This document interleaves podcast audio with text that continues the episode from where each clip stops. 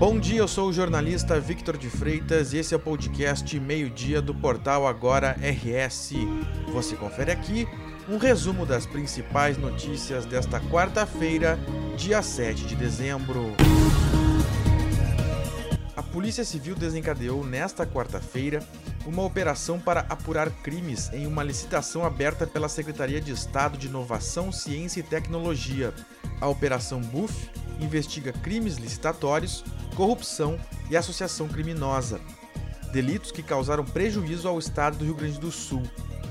A licitação era destinada à contratação de curso online de desenvolvimento de jogos eletrônicos. Segundo a Polícia Civil, os investigados teriam feito um conluio para a formação do preço de referência. Assim, a investigação aponta para a tentativa de fraude ao caráter competitivo do certame foram cumpridos sete mandados judiciais de busca e apreensão nos municípios de Pelotas, Rio Grande, São Francisco de Paula e Porto Alegre, na sede de uma associação e de duas empresas, assim como nas residências de empresários suspeitos das práticas delitivas. A ação tem como objetivo localizar e apreender documentos, equipamentos eletrônicos, entre outros elementos de informação quanto à autoria e materialidade dos crimes investigados. Serviços do DEMAI na zona norte de Porto Alegre causam desabastecimento de água em 16 bairros da capital. O trabalho é um conserto na estação de bombeamento de água Sarandi. De acordo com o DEMAI, houve um vazamento em uma tubulação interna. A previsão do departamento é que o abastecimento de água normalize nestes bairros durante a noite desta quarta. Confira os bairros afetados em agora no rs.com o Supremo Tribunal Federal começa a deliberar sobre a legalidade do chamado orçamento secreto nesta quarta-feira. Ao todo, quatro ações contestam a constitucionalidade do dispositivo. Todas elas sob relatoria da ministra Rosa Weber, presidente do STF. O orçamento secreto é um recurso utilizado pelo Congresso, a partir das emendas do relator geral, para liberar verbas para deputados utilizarem em seus redutos eleitorais. Porém, esse dinheiro passou a ser usado sem a devida transparência, o que levanta suspeitas sobre seu real destino, como por exemplo corrupção e cooptação política. O julgamento ocorre em meio às negociações da PEC da transição, o que tensiona o clima em Brasília. Isso porque o governo eleito depende do apoio dos parlamentares contemplados pelas verbas do orçamento secreto para ter seus investimentos públicos previstos para 2023 garantidos. O início da sessão no STF está marcado para as duas horas da tarde.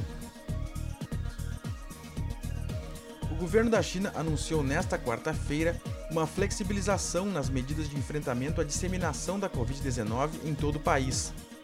A medida ocorre após protestos registrados em várias cidades nas últimas semanas.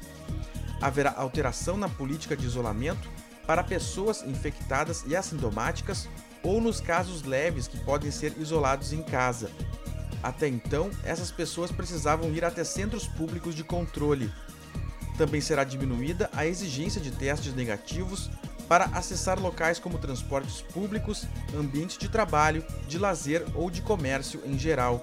Ainda sobre o comércio, as ordens de fechamento dos estabelecimentos serão reduzidas e as áreas em risco que não registram casos por cinco dias seguidos poderão ser reabertas. Além disso, a campanha de vacinação dos idosos será acelerada para evitar a reintrodução de regras mais duras. A China está em seu período de maior registro de casos de Covid, com cerca de 27 mil infecções nos últimos sete dias. Porém, o número de mortes é bastante baixo.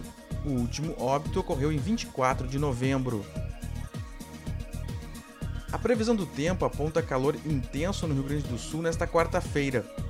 A máxima chega a 38 graus no estado. Em Porto Alegre, o tempo fica firme e o sol aparece entre nuvens, com máxima de 31 graus.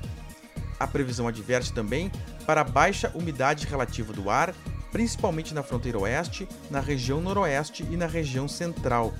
Por isso, a recomendação é beber bastante água.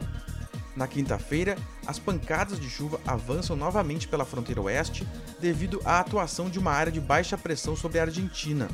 Há chance para temporais isolados.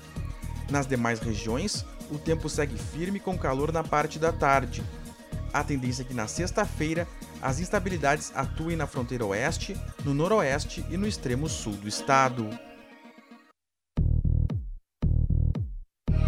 Esta edição do meio-dia chegou ao fim. Mantenha-se informado em agora no rs.com. Obrigado pela companhia e até o meio-dia de